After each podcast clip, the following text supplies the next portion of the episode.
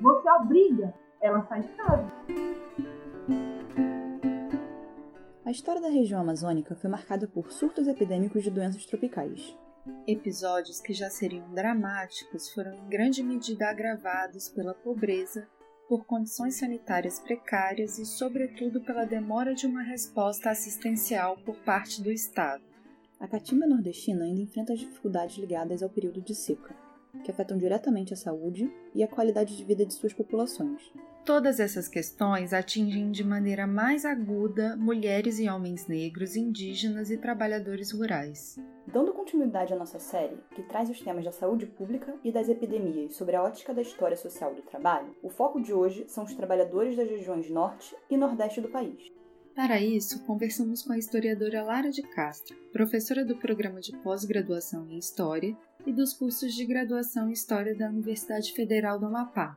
Lara também é presidenta da seção Amapá da Associação Nacional de História, a ANPU. Eu sou Julia Scheck. Eu sou Yasmin Tirana e esse é o Vale Mais, o podcast do Laboratório de Estudos de História dos Mundos do Trabalho da UFRJ, que discute história, trabalho e sociedade. Esse episódio terá dois blocos. O primeiro será sobre trabalhadores livres e não livres nos períodos colonial e imperial na região amazônica. E um segundo bloco, já no período republicano, sobre trabalhadores da seca na região Nordeste. Lara, primeiro explica pra gente qual era a mão de obra disponível no período colonial na Amazônia. A gente tem um contingente de mão de obra escrava na Amazônia no período colonial menos expressivo se a gente considerar alguns estados seria a Bahia, ou que seria Pernambuco. Então, a gente tem uma organização aqui da força de trabalho de modo diferente. Nós temos uma presença mais expressiva da mão de obra indígena, pelo viés da escravidão, isso dependendo da carta régia, dependendo do período, compulsoriamente ou livre, né? apesar de existir uma contestação em relação à ideia de uma mão de obra indígena livre desse período. Então, eu prefiro dizer é, a mão de obra indígena escravizada mesmo e a mão de obra indígena regimentada compulsoriamente, dependendo do período. E nesse período, qual o impacto da epidemia de bexiga, o nome dado para varíola nesse período, nos trabalhadores? Existe uma primeira grande epidemia de bexiga. Ela vai dizimar escravos, então ela dizima, mas ela dizima potencialmente os índios, tanto os índios aldeados como os índios que viviam nas vilas. E aí tem um outro surto que é em 1720, que ele dura ali de 1720 a 1724. E esse surto ele é muito interessante, porque ele começa com os índios remeiros, né? Ele atinge potencialmente os índios remeiros, que é a principal ocupação dos indígenas no período colonial e no período imperial. Então, escravizava indígenas e depois se arregimentavam compulsoriamente indígenas, especialmente para o trabalho do reino. Né? Os viajantes chegavam aqui, falavam muito disso, né? muitos índios remeiros morreram, mas eles também levavam muita doença para vilas, para outras vilas, para outros aldeamentos, né, para o, para o grande interior. Ela teve um impacto muito negativo na organização da força da mão de obra nesse período, porque ela foi, é, ela atingiu esses índios remeiros, mas também porque os remeiros acabavam levando a epidemia de varíola também para outras vilas. A Lara fala dos índios remeiros, que trabalhavam remando suas embarcações e transportando bens e pessoas no curso dos rios. A circulação de pessoas na região amazônica, via os rios, foi responsável por interiorizar as doenças e aumentar os surtos. E de que maneira essa devastação da doença era interpretada? A essa epidemia era muito atribuída né, a ideia de que a varíola tinha assolado e tinha matado em função da desobediência deles, também em função da expulsão de religiosos. Então, o próprio governador diz nos seus relatórios que essa, essa epidemia tinha lastrado as vilas de um modo geral, muito em função da expulsão de religiosos e da desobediência indígena, né? como se fosse um castigo. As epidemias no período colonial, né, alguns surtos, elas incluem um pouco essa questão do imaginário, como se fosse algo, fosse de Deus, como castigo. E no período imperial, você poderia começar nos contando sobre algum caso emblemático na região amazônica que nos ajude a pensar nessa relação entre doenças tropicais, desenvolvimento regional e os mundos do trabalho? Tem, é, no período imperial, uma experiência que a gente consegue relacionar muito bem epidemia, trabalho, Estado, né, desenvolvimento regional, que é a experiência da construção da ferrovia Madeira Mamoré. Ela é uma obra pública, mas ela é uma obra com apoio grande de um capital internacional, de um capital estrangeiro. Né? Então, existe um investimento muito alto de um capital estrangeiro nessa obra. E existia uma preocupação muito grande de conseguir manter a mão de obra técnica especializada e também um rendimento produtivo, né, do ponto de vista da produção mesmo, desses trabalhadores. E uma das principais entradas que eles encontram dentro desse processo são as doenças. Que a gente sabe que na história da ferrovia de um modo geral, né, a gente tem uma presença de epidemias que circulam né, no canteiro de obras e acabam sendo trazidas a uma rentabilidade maior do trabalho. Aqui na construção da ferrovia Madeira Nova a gente tem uma força de mão de obra muito migrante. E aí isso já é um aspecto fundamental para a gente entender aquele mundo do trabalho. Nós temos na primeira fase uma participação muito importante de bolivianos, por conta da proximidade da fronteira, de trabalhadores cearenses migrados da seca de 1877, trabalhador e de trabalhadores indígenas e também uma presença importante italiana no contexto da construção. Nós temos aí o isolamento da selva, que potencializa muito né, o ambiente degradante de trabalho, o isolamento da selva, os endividamentos e as epidemias dentro desse cenário do trabalho, muito fortemente. A gente tem uma experiência de trabalho muito degradante, ao meu entender, em função desses três aspectos. Né? Então, eram sujeitos que tinham que lidar com um trabalho que era ausente de garantia de direitos, cerca de 50% só dos trabalhadores conseguiam qualquer tipo de contrato. É, a construção da ferrovia Madeira Memorial, a gente tem a presença do trabalho livre assalariado, né, principalmente para técnicos especializados. A gente tem convivendo lá diversas outras modalidades de trabalho. A gente tem trabalho escravo, a gente tem trabalho compulsório, a gente tem um trabalho forçado pelo endividamento. Então, a gente tem um, um, uma miscelânea mesmo. Mas se você trabalha endividado, se você tenta fugir num ambiente de trabalho citadino, é mais simples. Vocês imaginam aí você isolado numa floresta, sem que haja a menor possibilidade de fuga. E até alguns se aventuravam a fugir. Até alguns se aventuravam a fugir, inclusive por conta das doenças, eles ficavam desesperados. Malária, febre amarela. Então, o pessoal queria abandonar o posto de trabalho e não podiam, porque eles viviam no isolamento da selva. Na segunda fase, foram cerca de 20 mil trabalhadores, 50% também arregimentados sem contrato, 90% foram infectados por impaludismo, seria malária. Então, é um número altíssimo. Só que o que foi que eles fizeram? Chamaram Oswaldo Cruz para poder conseguir concluir a construção da ferrovia porque aí eles montam um hospital de campanha e aí a preocupação não era nem tanto com as mortes, né? Podia existir, claro, né? O saber médico nesse período, ele acreditava ser responsável, inclusive, por resolver problemas sociais, né? Tinha aquele engajamento muito maior do que o que se assiste hoje. Mas existia uma preocupação das empresas, principalmente, em manter a rentabilidade e concluir, pelo amor de Deus, aquela obra que já durava anos e mais anos e passava por fase mais tarde. Então, nessa segunda fase, foram 41 nacionalidades reunidas dentro da obra, muitas doses de quinino e como doenças a gente tinha pneumonia, sarampo, beriberi, difteria, calazar, febre amarela e novamente as epidemias gerando uma necessidade né, da criação de algum tipo de alternativa pelo central, pelo poder do Estado, né, pelos particulares, para que a força de trabalho né, garantisse algum tipo de rendimento e conclusão da obra.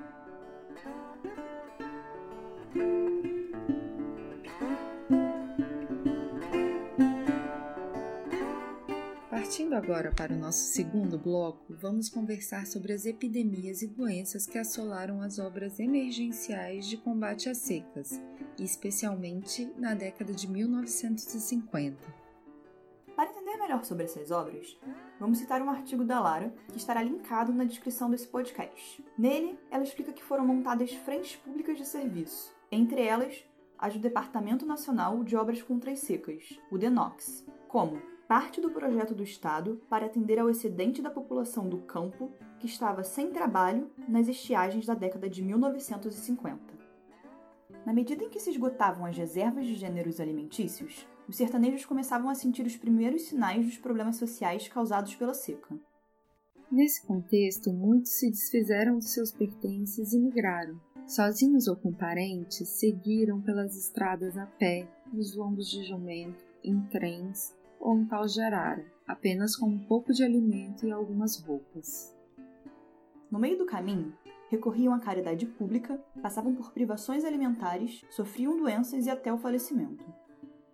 Muitos foram em direção aos grandes centros urbanos. As cidades, desaparelhadas para receber tamanho contingente, não puderam fornecer suficientemente abrigo, alimento e muito menos trabalho. Por isso se tornaram palco de tensões e turbulências. Outros migrantes, na intenção de evitar as mazelas de um percurso longo, procuravam obras que pudessem fornecer trabalho. Assim, se arriscar numa jornada mais curta, seguir os rastros das obras públicas, poderia ser a esperança de menos sofrimento. As obras carregavam um projeto de abarcar o maior número possível de retirantes, e uma vez iniciadas, a recorrência de pessoas a pedir trabalho se avolumava. Quando o Estado implantava frentes no interior, não tinha intenção somente de gerar trabalho e evitar a fome. Queria também manter os retirantes longe dos espaços públicos. Paralelo a isso, também existia o desígnio de evitar o deslocamento dos trabalhadores do campo com sua mão de obra. Com as obras de emergências e seus alistamentos, a quantidade de operários chegou a cerca de 500 mil só nos primeiros meses de 1958. Foram esses trabalhadores que ergueram ferrovias, rodovias, escolas, redes de energia elétrica, entre outras coisas. Um momento particularmente dramático nessa relação entre secas Epidemias e Mundos do Trabalho no Nordeste ocorreu em 1958, quando mais de 50 mil trabalhadores morreram nas frentes de emergência criadas pelo Estado. Clara, quais eram as condições de trabalho nesse contexto? A gente tem um ambiente de trabalho muito próximo do que ocorreu em outras coisas, né? É um, um ambiente de, altamente degradante, de trabalho não livre, né? Porque se não era um, um trabalho escravo, né? tão pouco era um trabalho livre, né? Eles recebiam os salários em forma de vouchers, né? Vales, e esses vales eram trocados nos barracões, né? Nos fornecedores por alimentos que eram decididos pelo Estado, então trabalhavam endividados, forçados pela fome, famintos, sem segurança de direitos, sem nenhum tipo de contrato, os turnos eram muito exaustivos, trabalhava-se, não se trabalhavam só oito horas, às vezes eram oito horas mais oito horas, e às vezes o sujeito se submetia a uma carga horária assim, de trabalho, porque ele realmente precisava, né? Era uma forma mais, vamos dizer que era uma das únicas opções no momento. A sobrevivência à própria fome, a comida era insuficiente o, o que o, o, vale que ele recebia era, era algo que daria para sustentar a ele próprio e mal durante a semana, né? Porque aí ele recebia aquele vale, trocava por alimentos, levava para as barracas para poder fazer o próprio alimento que seria consumido. Mas o que era que eles faziam? Eles economizavam o alimento, eles economizavam a comida, faziam uma refeição ao dia para poder levar gênero para a família aos finais de semana ou para manter aquela família que já estava lá em torno da obra, né? levando em consideração que algumas migravam junto com os esposos para tentar fazer algum tipo de serviço na obra, para tentar conseguir garantir a segurança alimentar da família toda. Né? E Lara, as mulheres trabalhavam nas obras? Como eram as condições das famílias nesses locais? Era um trabalho majoritariamente de homens mesmo, pouquíssimas mulheres trabalharam nas frentes de serviço. E quando trabalhavam, trabalhavam burlando a legislação, porque era um trabalho que era condicionado ao sexo masculino mesmo, né? A ordem era que só homens deveriam ser empregados adultos e com maior número, maior número de filhos. Geralmente a mulher decidia, viu, gente? Não era só o homem, não. A ação de migrar partia muito da mulher. Então ela dizia assim: olha, os meninos estão todos puxando aqui a barra da mensagem. Né? Tá na hora de a gente sair daqui e procurar alguma coisa. Algumas resolviam ficar mais próximas das famílias enquanto os maridos estavam nas obras e outras migravam com os maridos. E essa comida era muito racionada. Então, eram verdadeiras, eu costumo dizer que eram verdadeiras jornadas da fome. A fome era permanente forte. O número de 50 mil mortos, ele é alarmante porque, assim, ele é um número oficial. Então, se ele é um número oficial, imagina-se que o número de mortos por acidentes de trabalho e por doenças só no ano de 1958 foi maior, porque não se considerava, por exemplo, as famílias que estavam ali, né? A, as crianças. Os relatórios dizem que morria, às vezes, numa obra, de uma a três crianças ao dia, em função das epidemias. E quais os tipos de doença circulavam nesses espaços? Tudo que vocês puderem imaginar, porque a gente tinha sarampo, que era uma doença conhecida, mas a gente tinha uma doença que era horrível, que atingia o globo ocular, causava cegueira, não causava morte geralmente, mas causava cegueira. A gente teve alguns casos de varíola, mas muito isolado, porque já tinha vacina, né? Já, já se vacinava. É, a gente tinha muitos casos de disenteria, doenças do grupo gastrointestinal, em função da insalubridade das obras, faltava água até para beber. Vocês imaginem para higiene. Então, assim, as casas não existiam, não existiam fossas.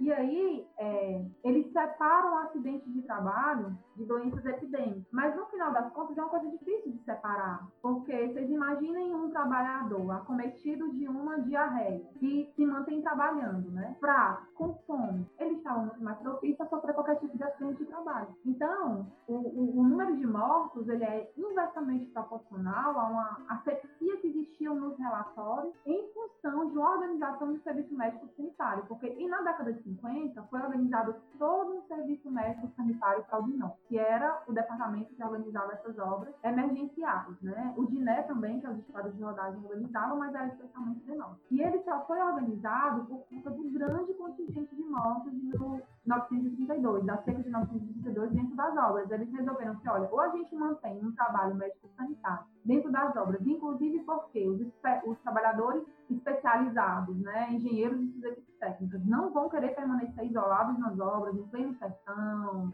ou a gente não consegue manter essa mão de obra trabalhando e teremos um número de mortes muito maior. E como o Estado lidou com as questões das epidemias nesse contexto? É, um, um grande problema é que, assim, as epidemias que eu estudei foram muito associadas às crises climáticas. Então, eram duas crises em curso: crise climática, crise sanitária. E uma crise maior ainda, que era uma crise estrutural, política e social. Qual é o grande problema? O, o, os governos, de um modo geral, só cuidavam da crise naquele ano. Então, eles costumavam acreditar que passou o período de contágio, os problemas sociais acabavam. Eles sabiam que não, mas eles só cuidavam da crise naquele momento. Não existia uma atenção ao pós-epidemia. Então, não existiam políticas de modo nenhum de redistribuição de renda. Então, tinha a, a política assistencialista das obras que eu utilizei era o próprio trabalho das obras, que forneciam os vários em troca de trabalho. Então, era uma exploração, era um processo de exploração, de trabalho degradante, de trabalho análogo à escravidão, de trabalho forçado, legitimado pelo Estado. E não existia nenhum tipo de política assistencialista no sentido de minorar. Então, na década de 50, a gente ainda tem a organização de um programa médico-sanitário, né, ali para atender aos trabalhadores nas obras. Mas era muito insuficiente, porque assim, se o Estado pagava um vale miserável ao trabalhador e à trabalhadora, em período de seca principalmente, algo que não dava conta sequer de suprir as necessidades mais básicas de alimentação. Então, se o Estado não garantia sequer o saneamento da, da, da fome, né, em troca de uma força de trabalho, imagine só você pensar em políticas de transferência de renda, por exemplo, como é o que a gente tem discutido no panorama atual. Você imagina o seguinte: 50 mil pessoas morreram dentro das obras só no ano, no ano de 1958. Para terminar, na sua opinião, quais são as linhas de continuidade entre essas, por assim dizer, tradição de epidemias no norte e nordeste do Brasil e a atual pandemia do Covid-19 nessas regiões? É, existe um, um, uma complexidade do mundo do trabalho que não é incorporada pelas políticas de assistência. Embora o fundamento das políticas de assistência não seja o trabalho, né, seja a renda, a renda ela tem que ser observada a partir dessa complexidade do mundo do trabalho.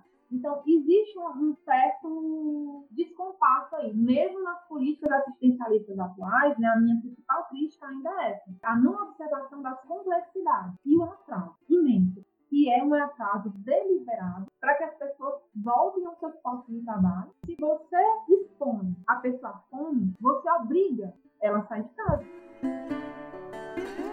Agradecemos a Lara pela participação Obrigada também a você que nos ouviu até aqui. Para aqueles e aquelas que desejarem se aprofundar no tema, o Vale Mais indica os livros A Multidão e a História, Saques e Outras Ações de Massas no Ceará, de Frederico de Castro Neves, e também Holocaustos Coloniais, Clima, Fome e Imperialismo na Formação do Terceiro Mundo, de Mike Davis.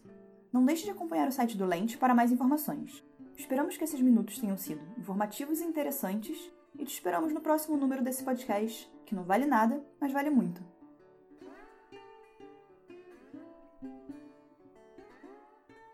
Esse podcast foi produzido por Davidson do Amaral, Julia Schecker, Eliane Nagasava e Paulo Fontes. Roteirizado por Julia Schecker, Eliane Nagasava e Paulo Fontes. E narrado por Julia Schecker e Yasmin Tirana.